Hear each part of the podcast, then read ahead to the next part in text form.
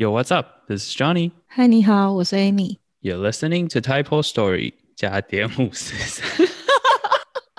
在课税高到万岁万万岁的加拿大温哥华，陪你度过漫长的通勤放空时间。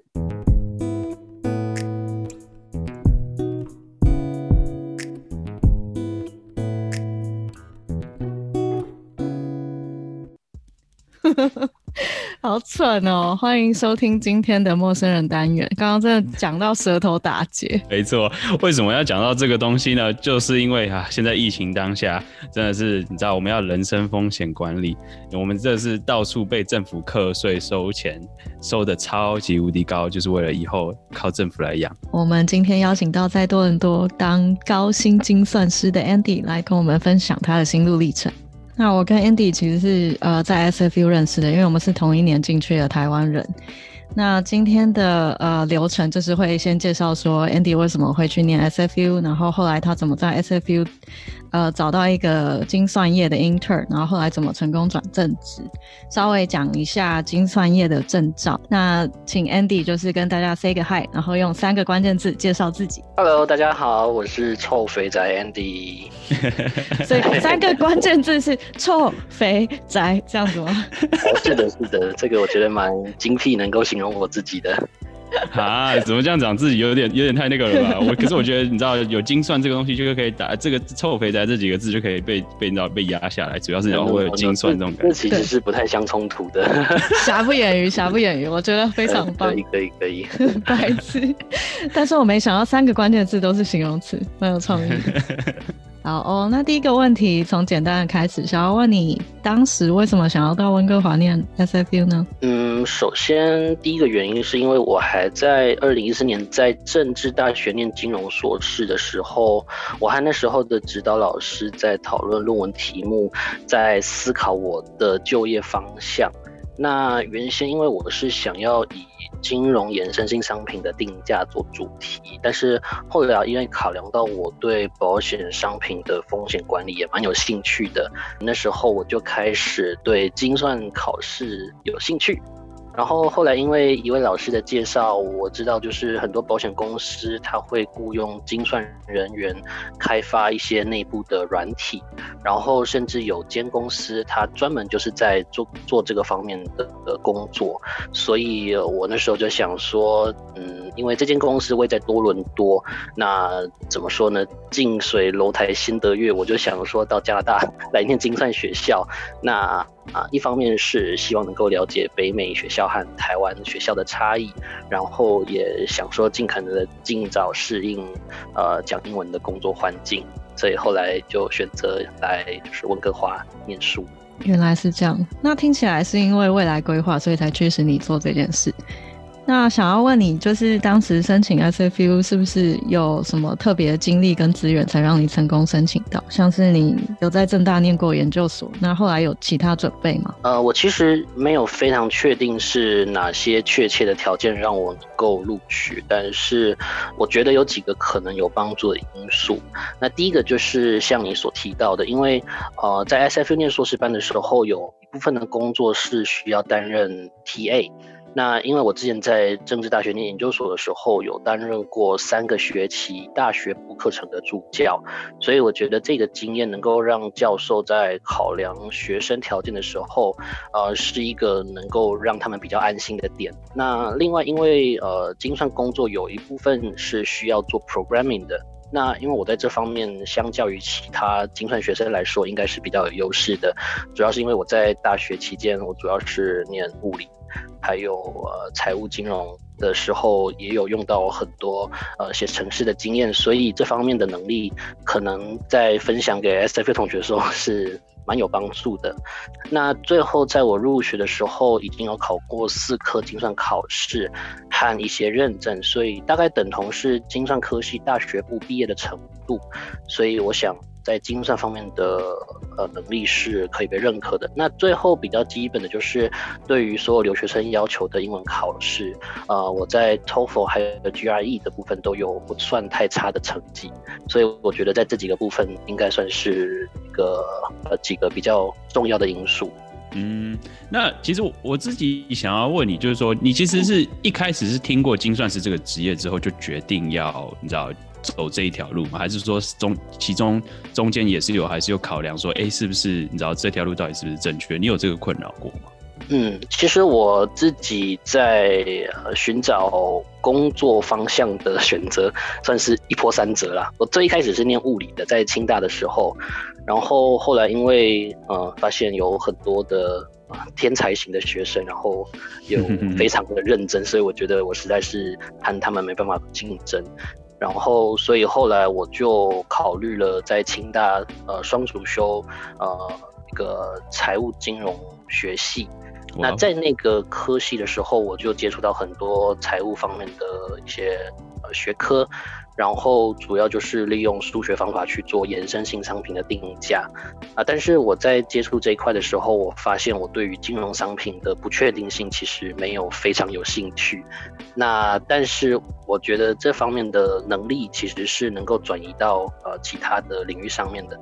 那呃，因为刚好那个时候保险的呃精算领域，他们有一个接轨的一个倾向，就是说他们希望把传统的定价方法给氧气，然后使用呃一般金融商品比较呃不确定性比较高的方法去做定价，那我就觉得这个方面的技能我就是可以不用浪费，而且呃在精算的工作听说薪水也是很不错的，所以后来就 就是转往到精算的方面去学习。哦，OK，那你实际到了就是你决定来到你知道 SFU 嘛，然后申请到也上了，那你实际到这间学校。你知道实际念的感觉，跟应该说你来再出来前，你有期望它是什么样，然后希望它是怎么样，然后跟实际到了之后读了之后，做了一些这些 TA 的工作的时候，对你来说有什么你知道不一样的冲击啦，或者是有什么改变？你觉得可以举例一下吗？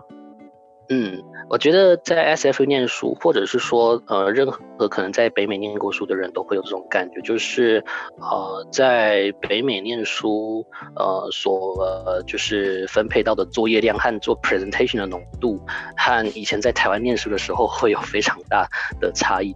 呃，浓度是什么意思？对，浓度，对，就是以前让我们在台湾念书的时候，大部分就是应付每个学期大概两次的期中和期末考，那再加上一个期末报告啊。但是在 SFU 念书的时候，每周的小作业的分量大概就是像期末报告一样，然后而且每次做 presentation 的次数虽然说不是非常的频繁，但是所要求的内容和深度就让我有非常明显的差异。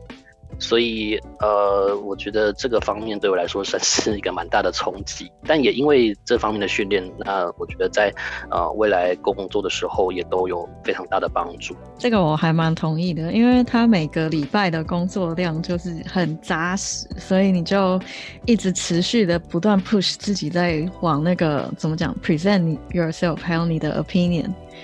所以就变成说，你的 English speaking 很重要，然后重点是你还得去融会贯通你所学的东西，你才有办法去讲给别人听，而不是说在台湾可能多半的时间我们都是一直接受接受这样子。那想要简单介绍一下，就是 Co-op 这个 program，然后你当时是怎么申请的？嗯，Co-op program 就我所知的话，就是在加拿大。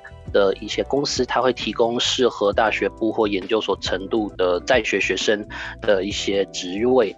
那和这些公司配合的学校呢，会透过呃一个校内的 co-op program 的学生去进行推荐。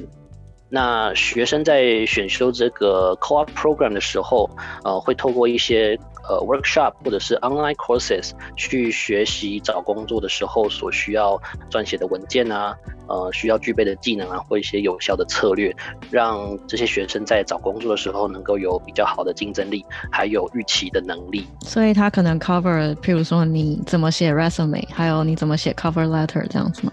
嗯，是的，是的，这些应该在北美来说，呃，都是一些基本的文件。那像我们这种外国留学生的话，我觉得特别就是帮助，因为我们在台湾其实不怎么写 cover letter 的，所以我觉得如果是留学生来说的话，cover program 是一个对，至少对我来说是一个蛮有帮助的一个一个经过。你当初是自己去找这个 program，还是你是怎么知道有这个 program 可以去让你更容易找工作呢？是是谁告诉你，还是为什么会找得到？呃，就是我在入学之前，我的指导教授有提到，就是在加拿大工作的话。呃，要能够找到工作，一个很重要的条件就是他们会看过去我们的工作经验是，呃，有多少的分量。那所以表示说，在在学期间就必须要有相当程度的呃实习经验。那比如说以加拿大四年制的大学的。毕业生来说，他们在毕业之前应该大概会累积十二到二十四个月的工作经验，让学生在毕业的时候就是以比较不是新鲜人的状态去找工作。所以，嗯，而且我们有看到，就是说，呃，在大学以上的学历的 full time position 里面，大多都会要求大概三年左右的工作经验。所以，如果没有实习经验的话，会很难。和其他人竞争，那也因为这样子，所以我就去问了，就是以前的呃学长姐还有老师，就是我们学校有没有相关的一些帮助。那其实这个学校提供的 co-op program 就是一个很好的一个机会。原来如此，所以呃，你老板就利用这个 program 来跟你推销，说就是如果你想要在地工作，就可以借由这个作为跳板，再进入下一个人生阶段。是的，是的，所以这样好像还蛮 promising 的，所以你就会接受他的 offer。你说的没有错，好奸诈。我觉得这算是这算是这里大学非常就是跟台湾非常不一样的文化，就是说他们非常鼓励你，就是说就算你学业还没还没完成结束之前，你他们鼓励你就是去社就是所谓的社会上去学真的社会经验，然后之后毕业的时候让你就是更。就是说，哦，人家知道你已经有这些社会经验，然后你有完成的学位，所以你代表说，其实这个人是真的很 OK 的。对，我觉得这个这真是很厉害。哎，那想要问你一下，你是怎么决定，就是在你硕士班的某一个期间去做？就是你挑的是后半段，还是前半段，还是哪一年？呃。因为加拿大呃，就是 SFU 的学期制的话是每年三个学期，就是一到三呃一到四月、五到八月和九到十二月。那我那时候入学的时候是九月。那因为我们。就是精算学程的课程大多都只排在呃每年的第一和第二学期，所以第三学期开始，基本上呃学生都会去找 co-op 的经验。那我那时候也不例外，所以我是在第三和第四个学期，在我就是 co-op 公司工作，所以呃总共连续的工作了八个月左右的时间。嗯，所以是在你 thesis 呃开始写之前。之前累积哦，对，那可以简介一下，就是你最后 co-op 的公司吗？就是你有多少个选择，然后后来选了哪一个？那最后那个是怎么样的公司？嗯，OK，呃，我是在呃，就是在 SF 念书的第二个学期的时候开始投履历的。那我那时候投履的时候，其实市场状况不是非常好，就是呃那时候能靠到加拿大有的精算实习职缺只有三个，而且呃对，只有呃一个在多伦多，然后一个是在 New Brunswick，然后一个是在好像是 PY。以外还是哪里的？就是一些就是很偏远的地方。然后 呃，SFU 所在的 Vancouver 那时候是还没有职缺的啊。对，所以我那时候其实就只投了多伦多一间公司而已，其他公司实在是因为呃，不过你这样你这样投一就中一也很厉害，人家太优秀了，算是蛮幸运的，蛮幸运的，真的真的很厉害，经验丰富又目标很准，这样子。哎，那个时候好像是二零一八年夏天，是不是？是的，我是二零一八年五月开始在多伦多工作的。哦，不过你那时候也是，就是因为一找到，因为你那时候在温哥华住嘛，然后你对多伦多，你之前有去过多伦多吗？就是对那这边当地了解吗？呃，我在一六年的时候的夏天有到过多伦多一天过。我那那时候其实是对我那时候在呃那个夏天是去 University of Waterloo 参加了一个 summer camp，summer school，然后他们有就是一一一个一个个月期间的一个呃，它算是 English program，但是他在周末的时候都会呃带学生去一些附近的地方，或者是啊就是 Ontario 周边去逛逛，然后那时候就是有一一个下午在多伦多的时间。哦，是我第一次到多伦多，可是也不能算是很熟悉。不过你这样就是因为只你知道一中一，然后就直接就是完完全不算是完全不熟，然后就直接飞过去找地方住，然后看在那边开始工作，可以这样说吗？呃，我觉得是可以的，直接杀过去就对，没有在怕的，好勇敢，好厉害哦。没事，就当游牧民族，反正都来到加拿大了，每个地方其实都可以去看看，我觉得都还不错。哦，哇哦，真的很厉害。对呀，哎，那你那间 Co-op 是怎样的公司？你有学到了什么呢？嗯，OK，我这间公司的话是 Moody's 底下的一间子公司，那它是专门做精算软体的，那我在那里是做 Developer。那嗯，和一般精算师不太一样的地方是在于，呃，一般精算人员的话，在保险公司或多或少虽然都会有一些 program 的工作，但是呃，基本上都是为了去利用最新的市场资讯去更新一些呃参数啊，来对保险商品做一些定价或者是预期。然后我的公司的话，主要就是呃专门为这个方面的呃 service 去提供商品。然后让保险公司可以使用这个外部软体来节省他们内部精算人员去开发这个软体的一些成本，那让他们的计算可以更自动化。那我们公司的这个软体叫做 Access，它算是在这个方面市占率最高的一个产品。那我们在全世界有超过三百间的保险公司和精算顾问公司都是我们的客户。那我会认识到这间公司，主要就是因为我在 SFU 念书的时候的老师，因为看我对 programming 非非常有兴趣，所以他就介绍了这个，就是结合了我两方面的兴趣的工作。超级 match 哎，就是你的专长兴趣，然后又是一间赫赫有名的公司。对，算还不错，蛮幸运的。嗯。哎，不过你这样听起来，你比较目前是比较多在 coding 这方面，所以说精算也算是其中一部分，只是就是说目前还是主要以写程式比较为主嘛，可以这样说吗？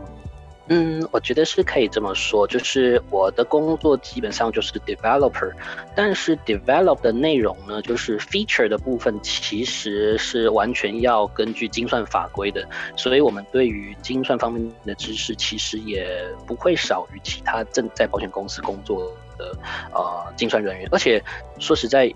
呃，可以某种程度来说，我们可能要比他们比法规更了解，因为一般在保险公司的精算人员可能要更注重一个商品的呃市场性啊，或者是对于公司的呃利润的计算，还有就是要去呃更新市场的资讯等等方面。但是我们的话是比较专注在于怎么样子去符合法规所要求的一些规定。所以我觉得以精算知识来说的话，嗯，我们的呃 developer 其实也是非常具备这方面的专业知识的。嗯嗯。其实其实我发觉我们讲了这么多，你你我想说你能不能就是简单的介绍所谓的精算师是什么？对啊，定义一下。对，定义一下。OK。就是精算师的话，主要会被保险公司、精算顾问公司和银行、政府、大学或者是退休退休金机构所雇佣。那精算师的工作主要分成三个部分。那第一个的话就是，呃，他们呃会为了客户的需求去设计新形态的保险商品。那第二的话就是为了保险商品去定出合乎风险和利润的保费。然后第三个的话，就是因应保险商品发行之后所需要提存的一些准备金的计算。那这些的话，是因为保险业是一个特许的行业。那目的通常就是为了要保障买保险的人出险之后的财务稳定性，所以弹性上会不像其他金融商品一样，就是原则上是不可以违约的。那就因为这方面的限制，所以政府对于风险控管有非常呃特别的要求。所以保险公司在发行商品后，需要呃定期的去提存合乎法规和风险的准备金，让保险公司在最后给付保险金的时候，违约的风险可以降到最低。那基本上这就是精算师的主要工作。我看那个 YouTube 他有介绍说，世界上真的是非常非常少数精算师，主要是因为他很难考，然后也是真的很少人去做嘛。你自己你知道现在算是可以可以可以称自己是精算师，就是所有执照都拿到了吗？嗯，我自己的话是还在路上。那一般来说，我们会就是把还没有真的取得到完整精算师的。人，但是还正在考试的，呃，称为叫做精算学生 （actuarial student）。那在这个世界上，就是比较大三个精算学会所认证的精算师的话，截至二零一九年底是大概已经有四万一千三百人。哦，这这么细是呃，那其实也很少，超级超级超少。少的。对，这个是我刚才看网站的时候统计的 结果。哎、对所以当你拿到精算师的时候，会有什么标章吗？或者是冠军奖杯之呃类的？特特级厨师一样，类似的东西，露出你的手臂。我们会有一个类似像毕业证书的东西，然后就会呃 certificate as a 呃 fellowship of 就是精算协会这样子。嗯，哦，好帅啊！那它是全全球的协会嘛？就是，其实要看区域，就是目前的话，我们总共有三个精算协会，那嗯就是包括 Society of Actuaries，对，我们就简称叫 SOA，嗯还有 Casualty Actuarial Society 或者是 CAS，然后第三个的话是 Institute and Faculty of Actuaries。那这三个的话，呃，他们专注的呃就是商品有有所区分。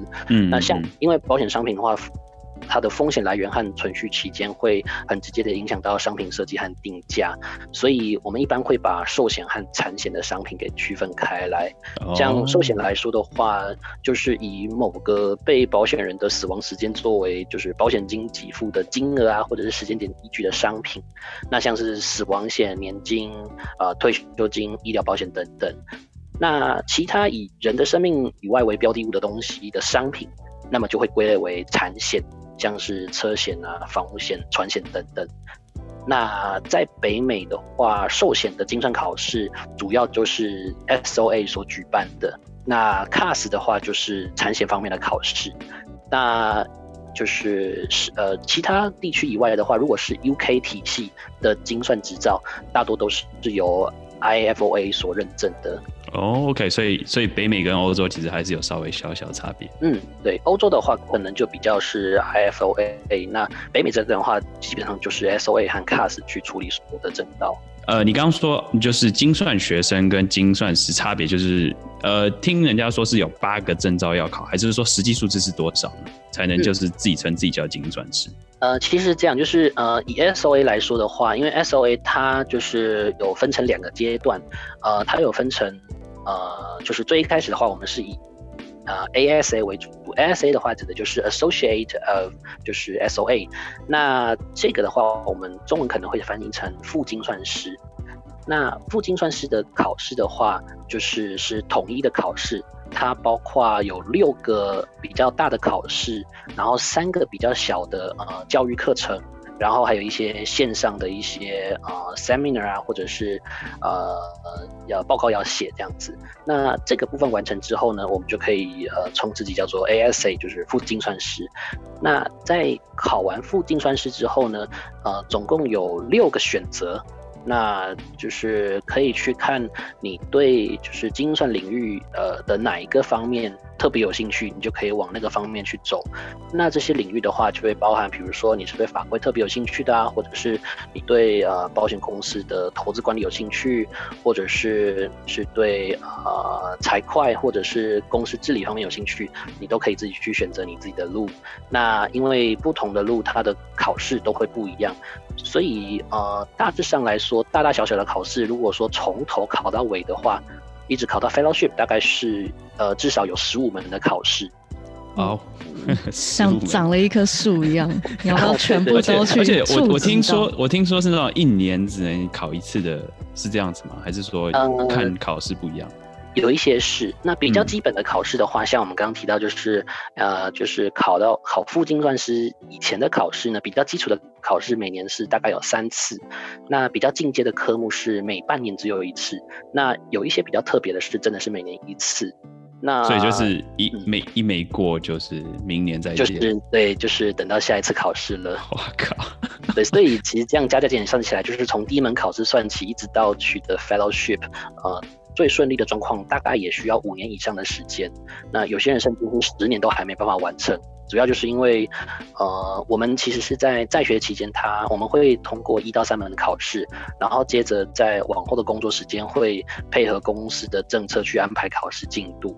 那就是考量到工作的 loading，就会影响到考试的速度有多快，所以有些人是会花到非常多的时间的。嗯，那你知道这些东西要要上课、要读书、要考试，这些都要钱吗？你你你的公司是有办法，就是说你知道公司出钱让你去考，这种很很爽的感觉，就是有人帮你付钱让你去考试，让你可以领更多薪水，是有真的有这回事？是的，就是以 S O A 的考试来说的话，嗯，我们前面比较六个基础的科目，大概每一科是两百到四百美金左右。那比较进阶的考试的话，每一科都是一千两百美金左右。那考试的话，我们会需要一些学习的材料。那有一些人是，呃，只就是去读，呃，金算学会所开的书单去读。那有些人话，大部分的人话会使用就是考试用的参考书。那每门考试所需要用的教材也大概都是落在三百到一千三百左右。那哇靠！这其实是一笔蛮很大一笔钱。这个就是叫你没事不要来考的意思啊！你准备好再来啊！确实是，对。那比较好的话就是，如果是呃在公司工作的话，一般来说员工第一次考试，公司都会全额补贴考试的费用和所需要的一些学习资料，所以对于考生来说是一省可以省下蛮。大一笔成本，而且呃，一个不错的点是，一般公司会提供十到二十天左右的有薪读书假，让我们在快要接近考试的时候可以去利用。所以我觉得算是精算工作一部分不错的福利，爽爽的，好好棒。没有，我虽然说读书是读的很痛苦了，但是有人付钱让你去读书，还可以之后更加薪的话，其实听起来还是真的很棒。哦，可以加薪吗？啊，对，呃，其实嗯。精算师的薪水啊，就是初期其实并没有到非常的就是 exciting，它差不多就是年薪六到七万左右。那但是随着考试通过的话，每一门大概可以带来五趴左右的薪资涨幅，而且在取得到 SOA 或呃就是 associate 或或者是 fellowship 的时候，还会有额外比较大笔的调薪。所以这样算下来，以一个就是大概工作十年左右的 fellow 来说，平均年薪大概可以到十五万到十八万左右。哦，好，等下这是美金还是就美金还是加加加币可能低哦，美金哦，哇，哇，那这个职业在加拿大很缺吗？嗯，这个职业的话，呃，如果说以我最近看到的一份报告来说，呃。加拿大每年呢，大概呃会有七百个精算科系的毕业生，那但是每年只有大概一百八十个职缺的师出。那美国的话是每年大概有两千个毕业生，那市场上每年大概会提供一千两百个新的职缺，所以其实都有一些短缺了。所以在北美来说，这算是一个竞争蛮激烈的一个 position。把专业的都讲完了，来一点轻松的，聊聊聊聊你。我需要，我需要。我我发觉你你太认真了，我们来聊一点多人多生活，轻松一点吧。因为没有，因为刚刚刚是没有，刚是专业的东西，所以我们一定要就是你知道给正确的 information，然后就是比较比较 serious，然后现在可以比较轻松一点。反正专业的讲完了，我们就来讲，你知道平常因为现在是 COVID，尤其是。听说东岸最近好像真的是比，因为我们 B C 算还还算好一点，东岸真的是大爆发，然后第二波也真是爆发中 I N G。那你们因为你你是说你都在写城市嘛，所以说应该是可以 work from home。I'm assuming. Yes, that's right. 就是呃，我的工作形态基本上都是 project based assignment。然后，嗯，因为我的工作主要就是维护和开发精算软体嘛，那所以我们每周其实就是只有一个 group meeting。那这个 group meeting 的话，主要是为了去了解客户的需求和回应，然后决定我们接下来要做的 feature 是什么啊。那剩下来的所有时间就是交给我们 developer 自己去安排。那基本上不会有就是需要固定和其他人呃讨论的时候，除非有需要。所以这方面来说。我们的时间安排是非常弹性的。那以我自己来说的话，我是固定每天早上九点半开始，一直工作到下午六点半。那中间有一个休息，要一个小时的休息时间。那基本上不太需要什么加班，所以呃，工生活算是还不错的。你需要打卡或是什么之类的？就是啊，不用。其实我们基本上就是自己认定呃，每天工作满八小时，或者是更 flexible 一点，就是每周工作四十小时就可以了。哦，所以说你其实可以知道一天，今天你知道很 coding mode 就十二个小时都在写 code，然后就是明天可以做半天之类的。嗯，可以的，可以的，这是允许的。哦，哇，责任制就对。那有什么坏处吗？就是在家工作。嗯，在家工作的话，其实我觉得就是少了一点和同事的互动吧。就是因为我们一般如果是大家都在公司的话，其实就坐在隔壁的位置，所以比如说要讨论啊，或者是要聊天什么的，都是比较方便的。那在家里的话，虽然说大家还是可以用 Skype 来啊 communicate，但是其实就是需要带有的动作就会造成一个阻碍嘛。完全可以没有没有当面的话，就是你知道会少了那种就是讲干话的感觉。对对对对对对对，用 Zoom 就讲不出来，不知道为什么。就会大家会不会比较拘谨一点？就是你知道一定要特别有一个仪式，然后这样子的。如果在旁边的话，就好很多。对你说的没错，因为我之前都没有跟你聊过，我就说你你如果去旅游，你你虽然说你自己说臭宅，你会想要去日本嘛，或者是你知道回台湾呃发展嘛，还是说就是现在就决定说已经在加拿大温哥华，哎不是温哥华，不好意思，多伦多那边习惯了，就会目前规划就是继续待在那边嘛。呃，这方面的话，我觉得旅游来说，旅游的部分的话，我自己是蛮喜欢去日本的，呃，我自己就去过日本。呃，四次左右，然后有三次是自助旅行，然后大部分都是在关西的地区啦。我去过东京一次，那其他三次都是在，有两次是专门在京都，然后有一次是在金板神三个地方去绕绕这样子。那我特别是蛮喜欢京都的，没错，因为有蛮多历史的东西嘛，我对那种建筑物啊，还有文化特别有兴趣，所以就 去了很多次。嗯哼嗯哼。那工作的话嘞，就是生活或者是工作未来会 settle 在哪里？对工作的话，其实因为我自己是蛮注重就是 work life balance 的，所以我不太希望有任何的加班的可能性。就是我对加班的容忍度其实蛮低的啦。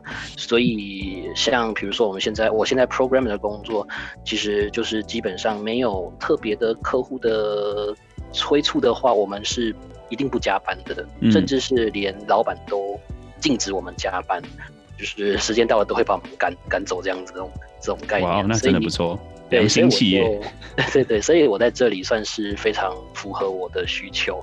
那我听我很多在台湾工作的精算师的朋友，他们其实在某些季节会加班的非常严重，所以这个我可能就比较没有办法接受。因为最主要我不加班的原因，是因为除了我们因为还有精算考试要准备。而且，呃，往后我可能还有其他的未来性、未来的可能性，也需要提前的准备的话，那么没有这段时间是非常严重的，所以我可能还是会留在北美这边工作，比较没有这种文化。完全可以理解呀，真的，work-life balance 非常的重要。对，刚好你是一个就是非常懂得规划的人，然后又知道怎么享受生活。我觉得非常的就是敬佩你这方面的能力，因为本人的时间管理能力真的超差。只要你最知道。